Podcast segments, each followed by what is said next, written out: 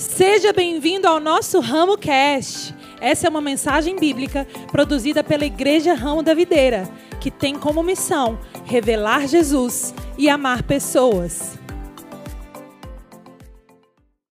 Pronto. Gente, vamos lá.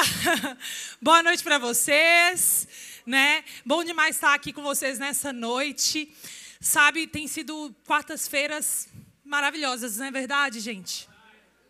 Antes de eu começar, eu quero só dar um spoiler já. A partir da semana que vem, a gente vai ter uma série que vai ser sobre cura aqui nas quartas-feiras. Tá? Uma série que vai durar o mês todo de agosto. Então, se prepara para participar de todas elas, porque cada semana um comunicador, um pregador vai estar aqui trazendo uma chave sobre cura para a sua vida. Amém? E eu também quero pedir para a galera do Play que puder vir sentar aqui no camarote VIP aqui na frente, por favor.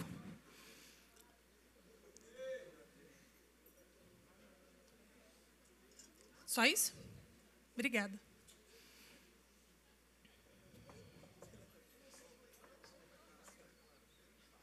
Quê? Ah, tá? De novo? Ah, tá. Quem tá no internet? Gente, para quem está assistindo a gente aí no Igreja Ramo da Videira, não é isso o nome? Canal no YouTube. Viu, gente? Nosso canal do YouTube foi reativado. Não sei se nem se eu devia estar falando isso, mas agora eu já falei, Cássio. Desculpa. Igreja Ramo da Videira, lá no YouTube você procura. Somos nós aqui do campus Itapuã. E graças a Deus vamos reativar isso e vai ser uma oportunidade para você rever uma pregação, mandar para alguém também, além do podcast que a gente já tem também, que é algo maravilhoso. Amém? Amém. Então, nessa quarta, eu tenho uma palavra para falar com vocês e o tema é: Essa é a minha casa. Eu quero que você coloque a mão na cadeira que você está, no chão, assim, bate o pé no chão, fala: Essa é a minha casa né? Lá no nosso Eu Vejo, fala assim: Eu vejo uma igreja onde cada membro reconhece que a igreja é a sua casa e ele é responsável pelo seu sustento e crescimento. A igreja é a nossa casa. Isso precisa ficar claro porque está no nosso Eu Vejo. Quem aqui é dona de casa ou dono de casa, né? Sabe que existem demandas na sua casa que, se você não fizer, Ninguém vai fazer. Por quê? Porque é a sua casa. Você é responsável pela sua casa. Se você não lavar a louça, vai ficar lá. Se você não arrumar o quarto, vai ficar lá, né, Gil? Então, então também assim a gente precisa pensar sobre a nossa igreja. A igreja que nós congregamos, que nós consideramos, é, nos consideramos membros, ela é a nossa casa. E eu quero falar um pouco sobre isso. É, me veio de inspiração a história de Davi e Salomão também. Teve uma vez que Davi estava diante da presença do Senhor e é, Deus falou para Davi assim: Davi, você construiria uma casa para eu morar? Gente, presta bastante atenção. Deus pergunta algo para Davi. O que, que Deus perguntou para Davi? Davi, você constrói, está lá em, eu não vou abrir não, mas está em 2 Samuel 7,5, se você quiser anotar. Está dizendo assim: Vá dizer a meu servo Davi que assim diz o Senhor: Você construirá uma casa para eu morar? Até então, é, eu acho que algumas pessoas sabem que a nação lá de Israel ela era nômade. Então eles viviam de tenda em tenda. E até aquele momento o templo ele era em uma tenda. E aí Deus faz esse, esse pedido para Davi: Davi, você constrói uma casa para eu morar? Uma casa maior, uma casa mais majestosa? E Davi fala: Sim, Senhor. Por que, que eu estou trazendo isso? Porque isso nos lembra um pouco a nossa origem. Tanto de 46 anos atrás, quando os pais do pastor Jonatas disseram sim a um chamado que Deus disse para eles: Apóstolo, apóstolo, vocês construiriam uma igreja em Salvador para mim? E eles disseram sim. E porque eles disseram sim, nós estamos aqui. O pastor Jonatas está aqui. E há seis anos atrás, eu e o pastor Jonatas também recebemos um chamado de Deus falando: Pastores, vocês construiriam uma igreja aqui em Salvador? Vocês aceitam esse chamado? E nós dissemos sim. Amém? E diante disso, dessa questão de construir, construir uma obra que Deus nos chamou para construir. Existem três princípios que nós podemos aprender com o rei Davi e com Salomão sobre essa parte de construção, de edificação, de é, semear, de plantar uma obra. Vocês estão aqui comigo? A primeira, o primeiro princípio é: precisa custar algo. Repete para a pessoa que está do seu lado: precisa custar algo. Presta atenção. Depois que Davi ele recebe essa mensagem de Deus, acontecem algumas coisas, ele peca e o povo de Israel começa a sofrer por causa do pecado de Davi. E chega um momento que Davi fala: Deus, Deus, Deus, não castiga mais o, meu, o povo. Eu vou oferecer um sacrifício para você. E que esse sacrifício sirva como perdão do meu pecado. E então ele vai até o Monte Moriá. Quem já ouviu falar desse monte? Gente, o Monte Moriá é o mesmo monte que Abraão foi levou seu filho Isaac para ser sacrificado. E é nesse monte que Davi vai para oferecer um holocausto, um sacrifício pra, para o perdão dos seus pecados. E quando ele chega lá, ele fala para o dono: Cara, eu quero comprar esse terreno para poder edificar aqui um holocausto, um, é, fazer um sacrifício para o Senhor. E aí o dono da terra vira para Davi e fala: Davi, não, meu rei, eu não vou cobrar nada para você construir nada aqui nesse lugar. Eu quero te dar essa terra. Gente, se fosse eu e você, eu acho que a gente ia falar assim: tá, confirmação de Deus. Confirmação de Deus. Deus mandou eu construir um negócio aqui, então é, já recebi a oferta do terreno, né? Mas olha só o que que Davi fala para o dono dessa terra. Está lá em 2 Samuel, capítulo 24, verso 25, 24 e 25. Mas o rei respondeu a Araúna: Não, faço questão de pagar o preço justo. Por quê? Não oferecerei ao Senhor, o meu Deus, holocaustos que não me custem nada e comprou a eira e os bois por 50 peças de prata. E aí Davi edificou ali um altar ao Senhor e ofereceu holocaustos e sacrifícios de comunhão. Então o Senhor aceitou as súplicas em favor da terra e terminou a praga que destruía Israel. Gente, presta atenção nessa frase que Davi tenta nos ensinar ainda hoje.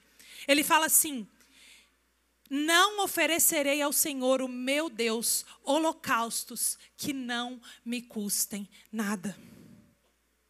Quando Deus nos chama a construir algo, e eu estou falando aqui não é só da igreja ramo da videira, não. Às vezes Deus te chamou para construir algo do zero na sua vida.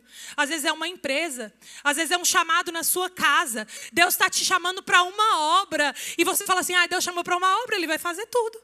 Não, ei, se Deus te chamou para uma obra, eu quero te falar vai custar algo. Precisa custar algo. Tudo o que é valioso precisa custar muito. Tem um preço a ser pago.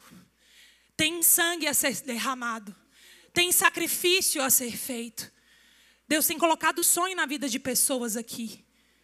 Ei, Deus está te despertando para te dizer: precisa custar algo. O chamado da sua vida às vezes, algo que Deus quer que você construa, que daqui a 20 anos vai ser grandioso. Ei, você não vai conseguir construir algo que Deus te chamou para construir sentado na rede. Precisa custar algo. E falando sobre igreja, ofertar o que não nos custa não é oferta e nem sacrifício, é esmola.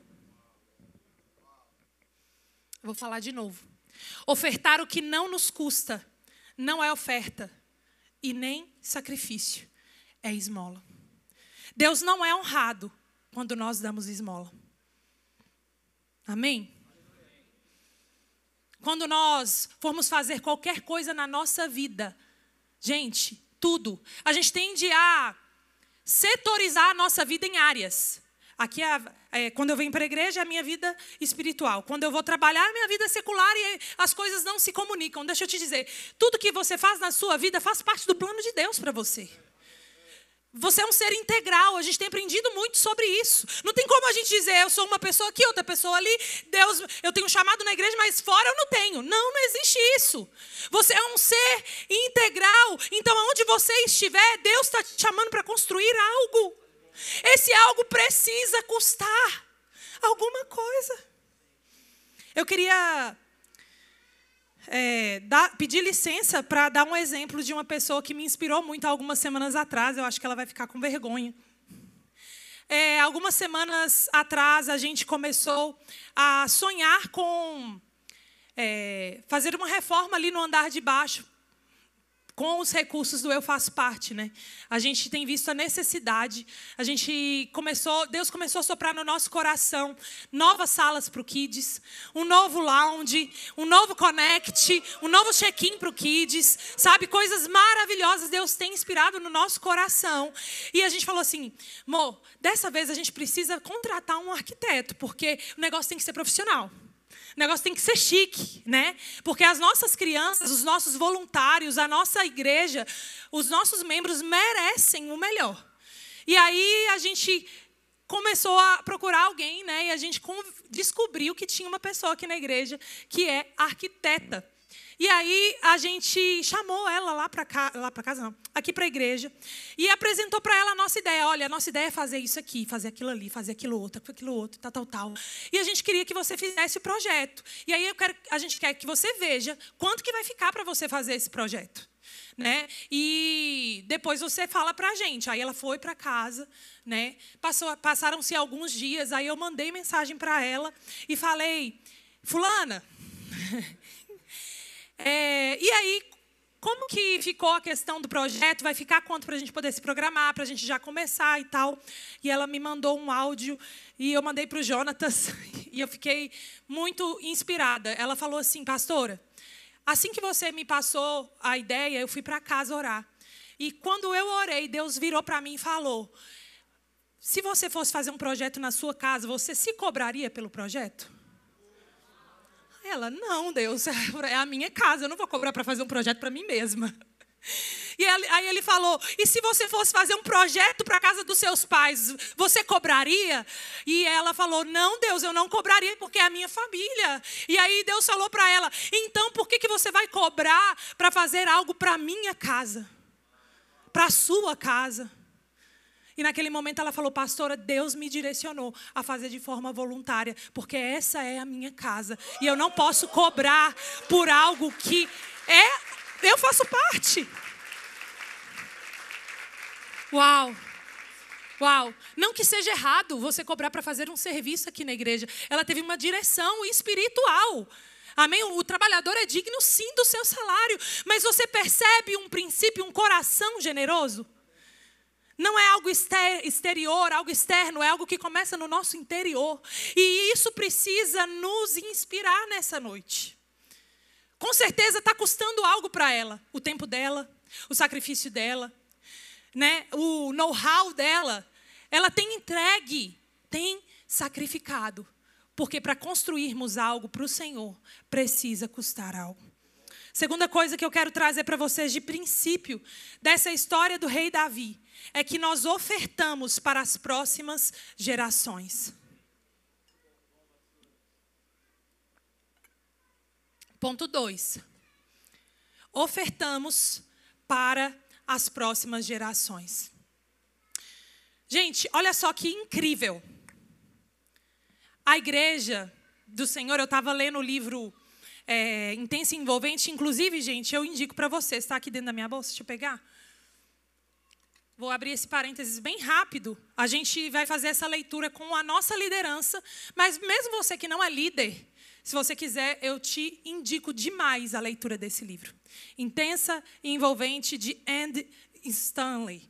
E ele estava falando justamente sobre a igreja, sobre construir igreja, fazer igreja, né?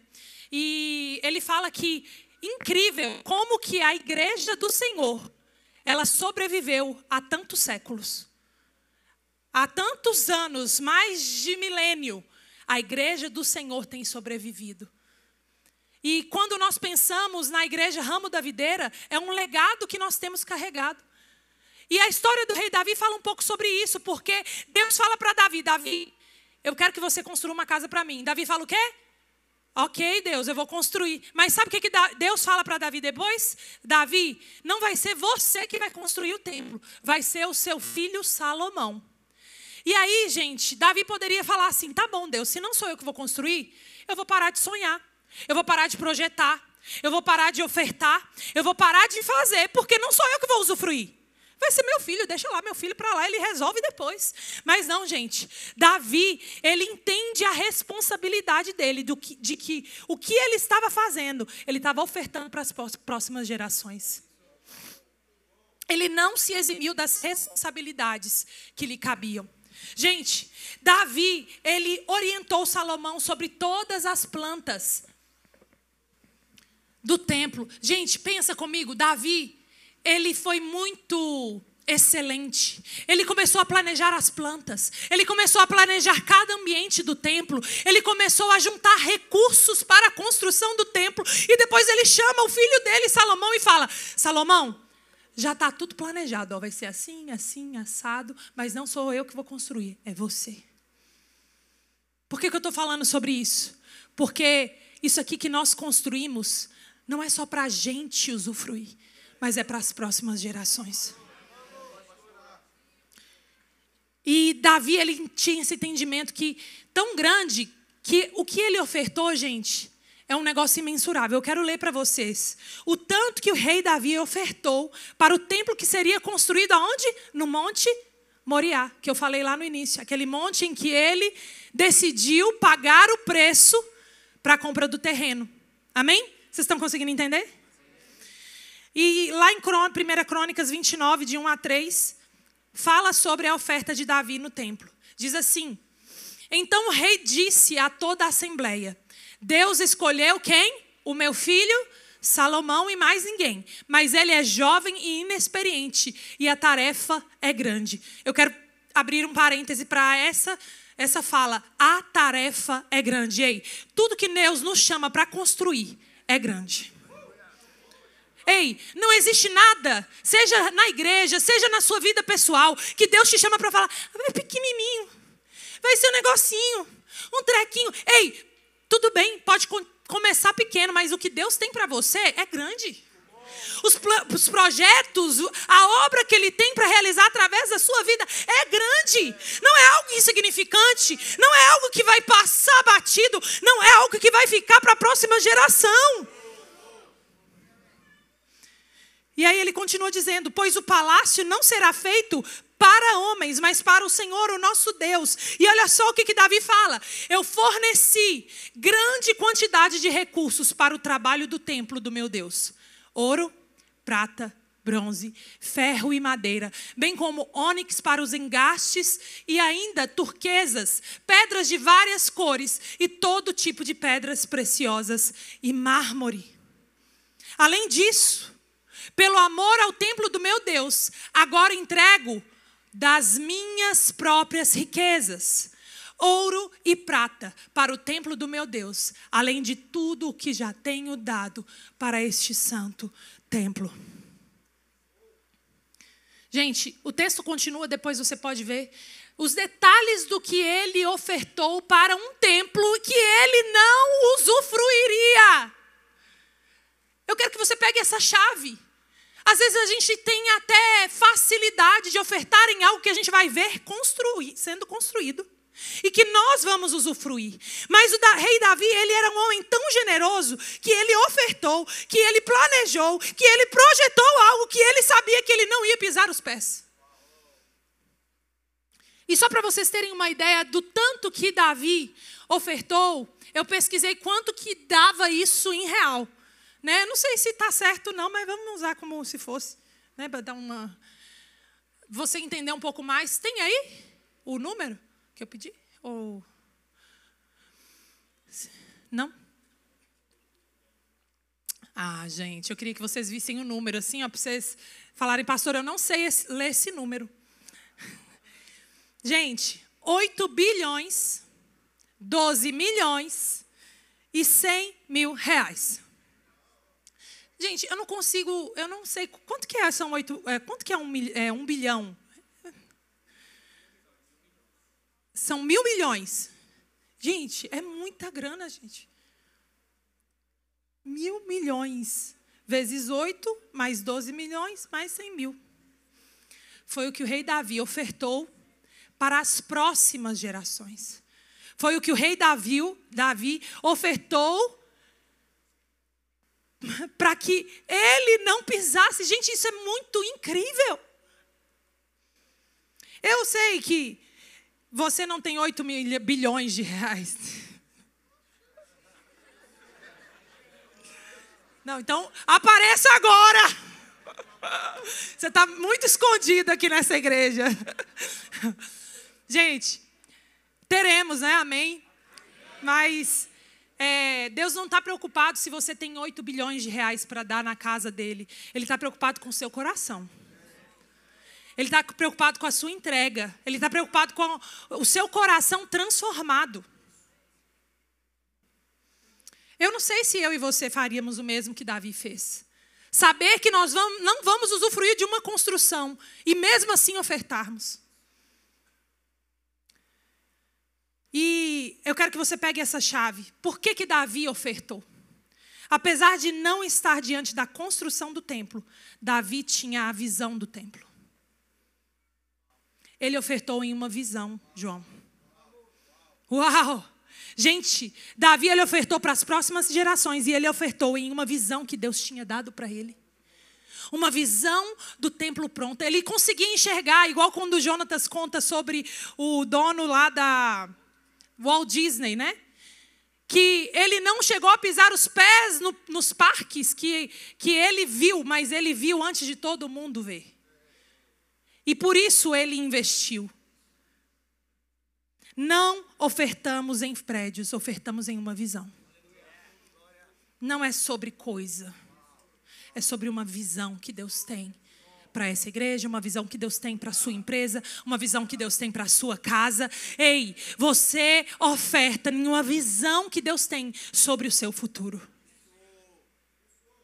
A oração do rei Davi depois da oferta foi a seguinte. Lá em 1 Crônicas 29, de 11 adiante. Eu quero ler para te inspirar um pouco.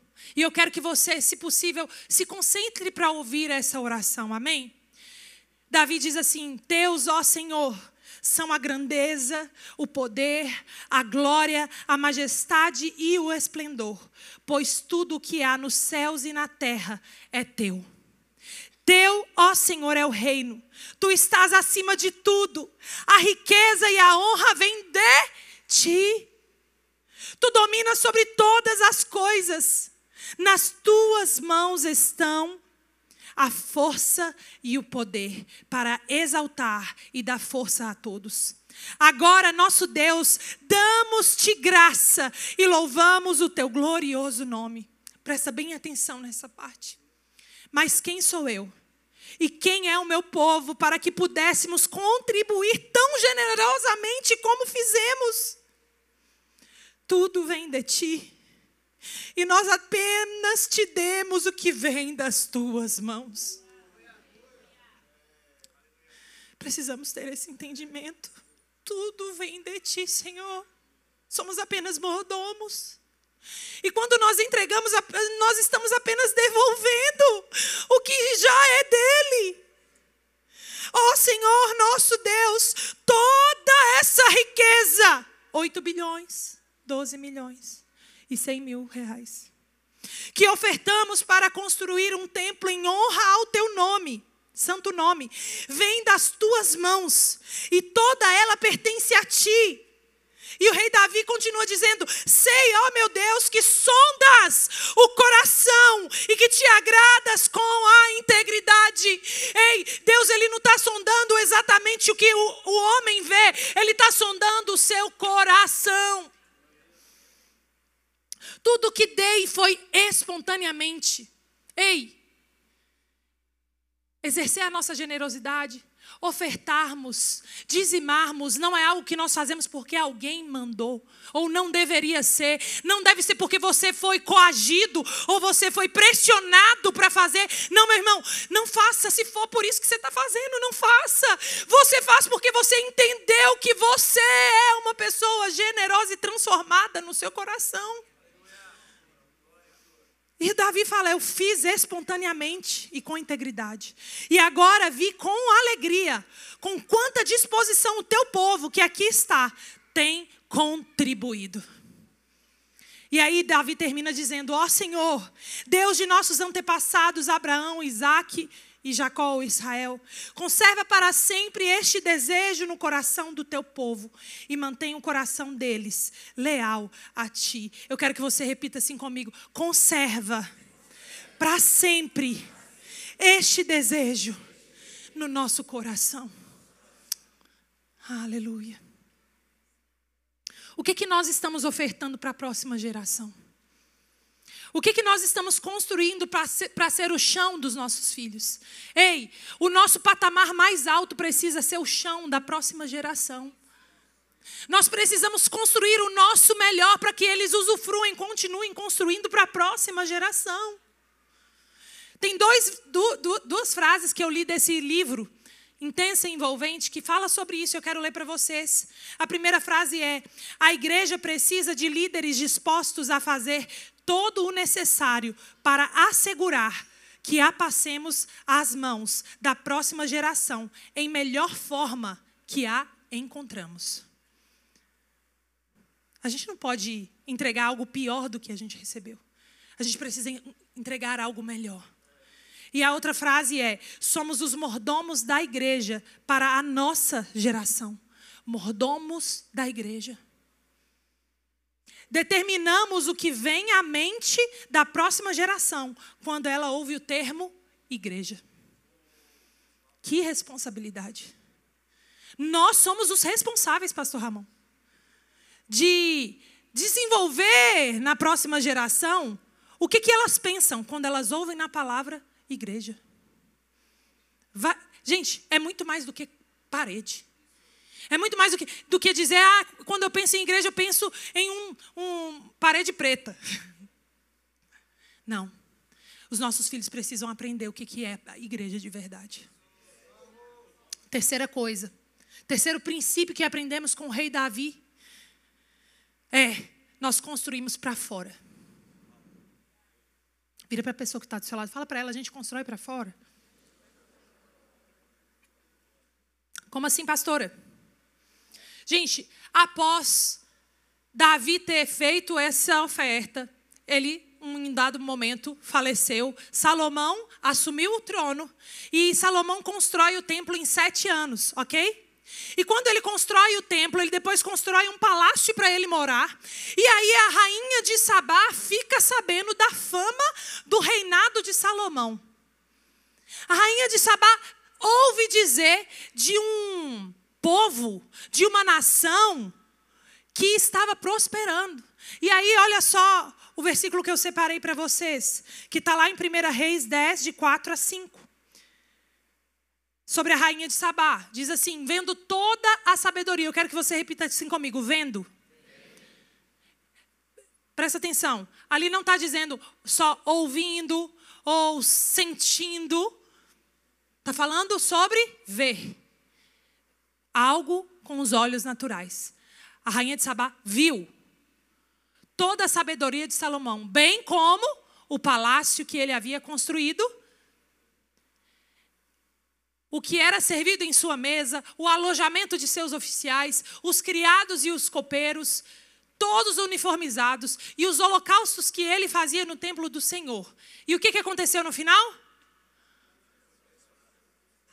A visitante ficou impressionada. Gente, eu quero destacar uma palavra no final desse texto: visitante.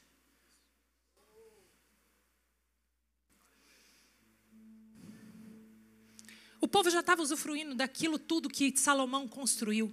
Ei, mas quem ficou impressionada foi a visitante. Deixa eu te dizer, a gente não constrói isso aqui só para a gente falar, ai que gostoso, que lindo, tá muito bom. Dentro desse ar-condicionado, ai meu Deus, mas o meu grupo de crescimento é tão gostoso, a gente tem um momento de comunhão tão bom. Ei, mas a gente não pode se acomodar nesse conforto, porque o que nós fazemos, o que nós estamos construindo, que Deus nos mandou construir, é para fora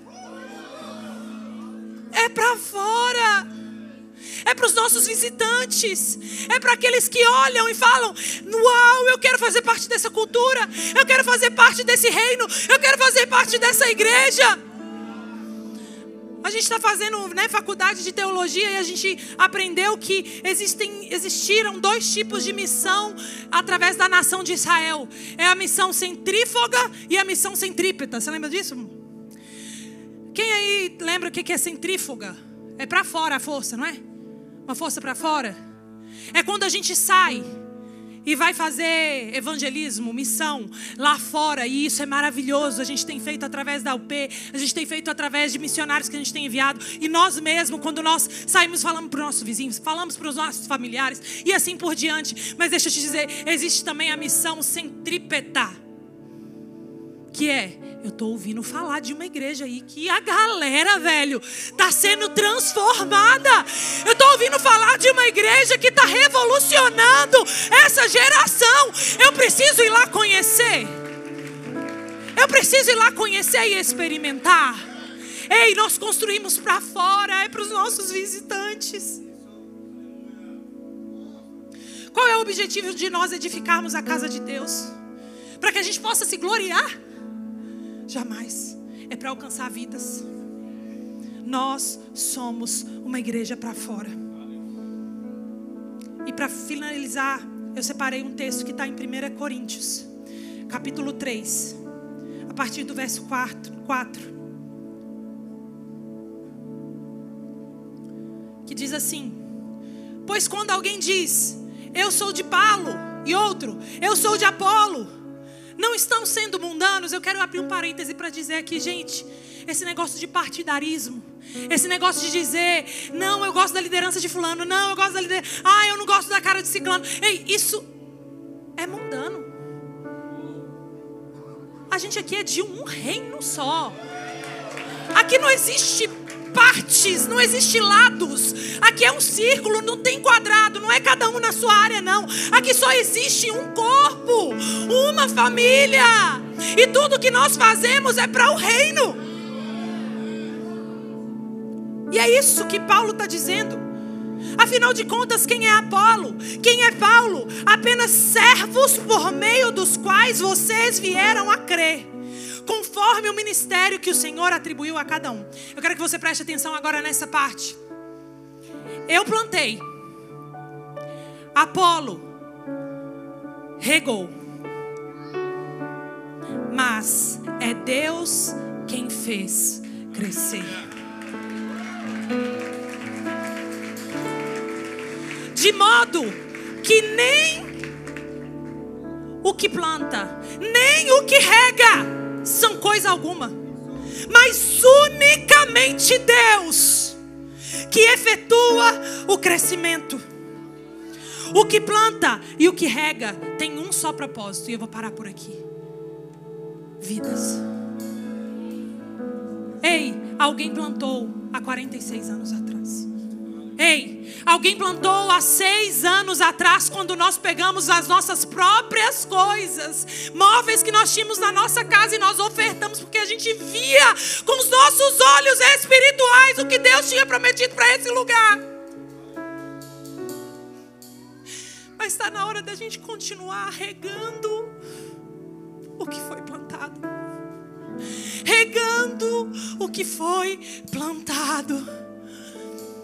É Deus que dá o crescimento? É, pastora, mas Ele só dá crescimento para algo que foi plantado e que é regado.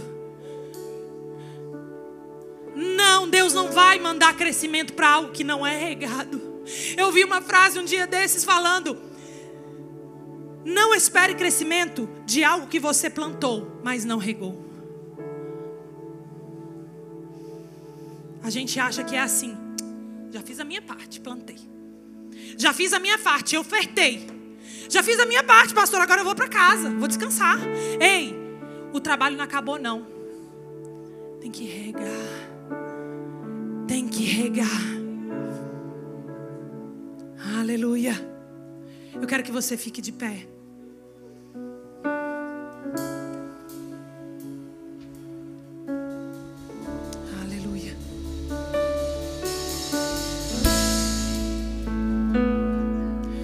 Possamos entender o nosso papel no reino de Deus.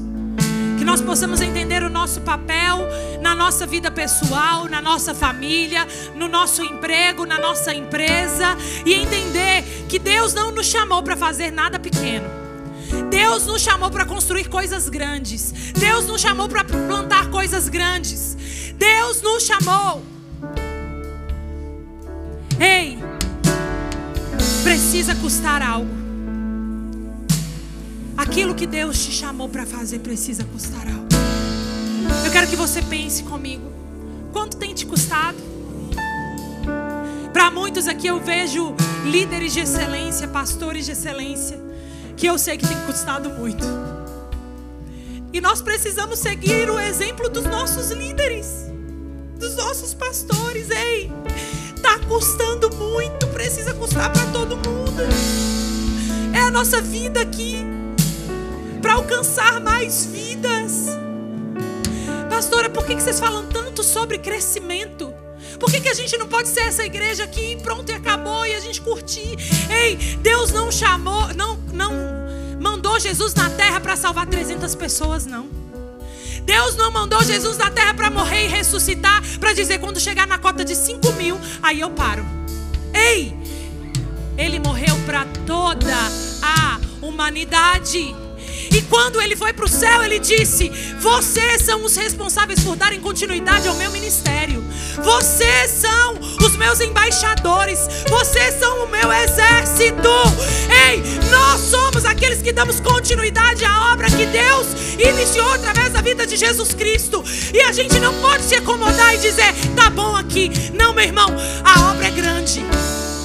A obra é grande. A obra é grande. Aleluia! Aleluia! Espero que essa mensagem possa ter falado ao seu coração e que você entenda que primeiro precisa custar algo. Depois, você precisa entender que nós construímos, que nós ofertamos para as próximas gerações.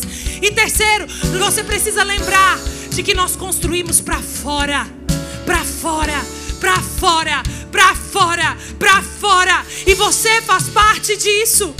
Você faz parte desse chamado. Aleluia. Essa mensagem te alcançou? Compartilhe com seus amigos e familiares. Para saber mais sobre o nosso ministério, siga-nos no Instagram, IRV São Caetano, IRV Itapuã e IRV Lauro de Freitas. Até a próxima!